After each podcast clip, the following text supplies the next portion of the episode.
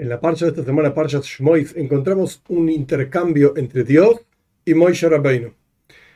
Básicamente, cuando Dios le envía a Moshe a sacar al pueblo de Israel de Mitzrayim, de Egipto, Moshe le dice, y bueno, yo voy a ir al pueblo de Israel, les voy a decir que Dios me mandó y qué sé yo, me van a preguntar cuál es el nombre. ¿Qué les respondo? Y Dios responde con una frase, seré el que seré. En hebreo es, Eye, ayer seré el que seré, soy el que soy.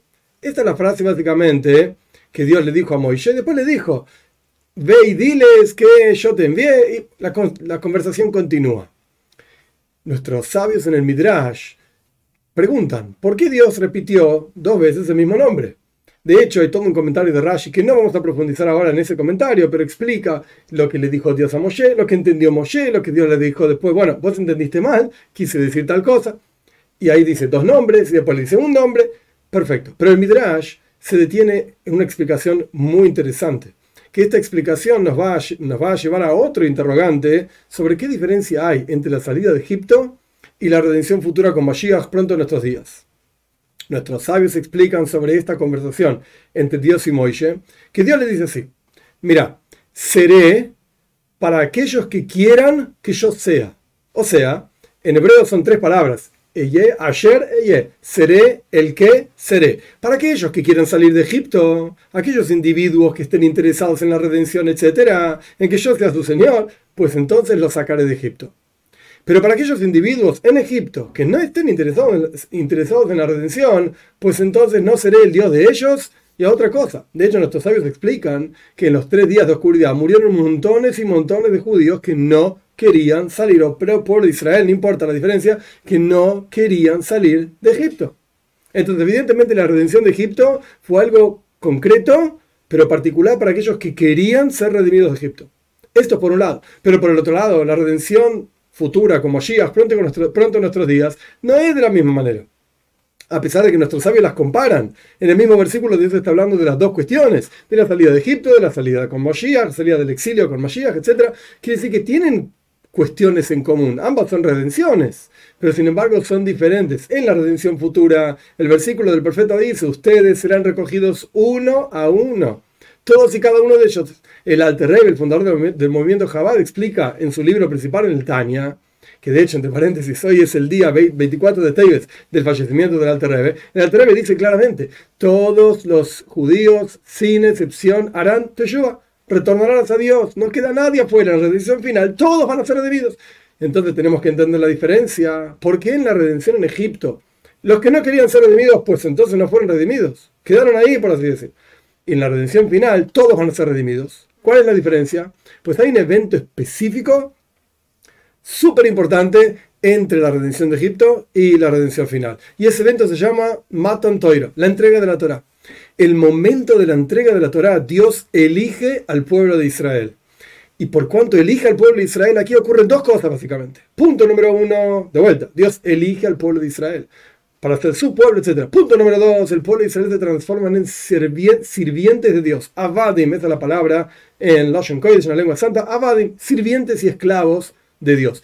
Este concepto que ocurre en el momento de la entrega de la toira es lo que cambia genera un cambio entre la salida de Egipto, que algunos fueron redimidos y otros no, y la redención con Moshiach que estamos esperando, que todos van a ser redimidos. ¿Cuál es la diferencia? Pues la idea es la siguiente.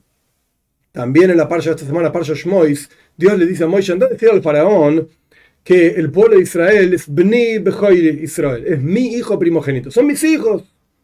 El pueblo de Israel son considerados como en general los hijos de Dios.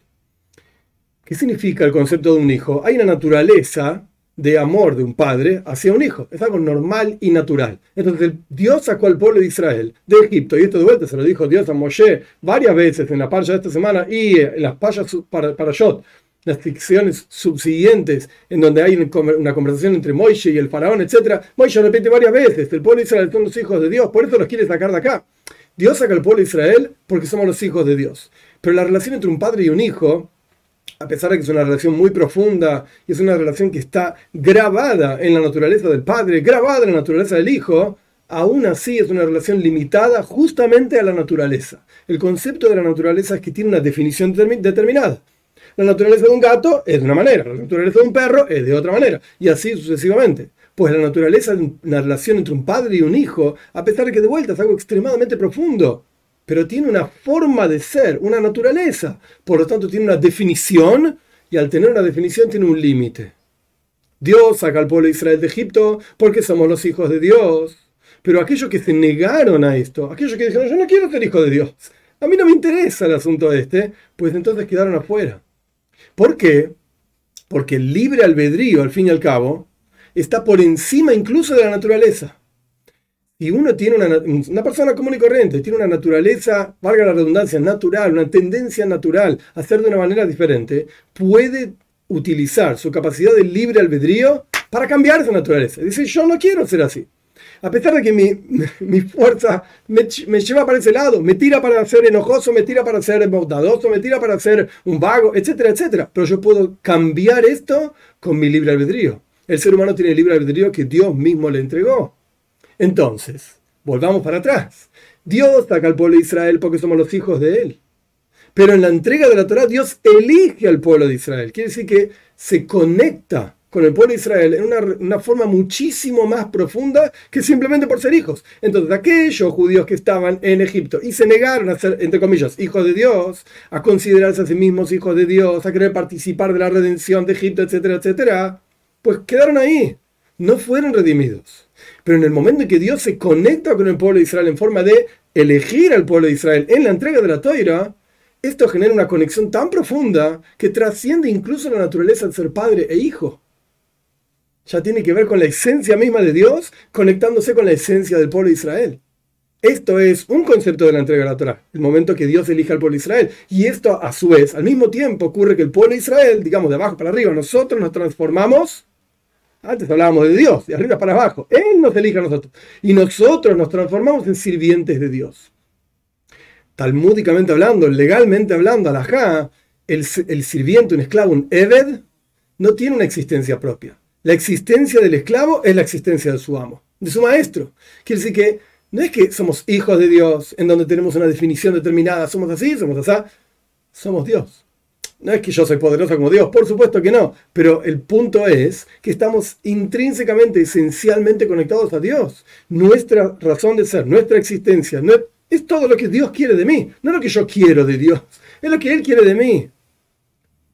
Entonces, de vuelta, en Egipto los que no querían ser redimidos no fueron redimidos. ¿Por qué? Porque la relación de, la relación de Dios con el pueblo de Israel en Egipto era en forma de hijos. Pero la redención futura, como llegas pronto en nuestros días, la relación de Dios con nosotros y de nosotros con Dios es de forma de que Dios nos eligió a nosotros y nosotros somos sus sirvientes. Y por lo tanto es una relación tan profunda que la esencia misma es tocada por esta relación, más allá incluso de las definiciones de padre e hijo. Y por lo tanto, todo el pueblo de Israel, sin excepción, van a ser redimidos en la venida de Moshiach. Y que esto lo podamos ver con nuestros ojos de carne y hueso pronto en nuestros días.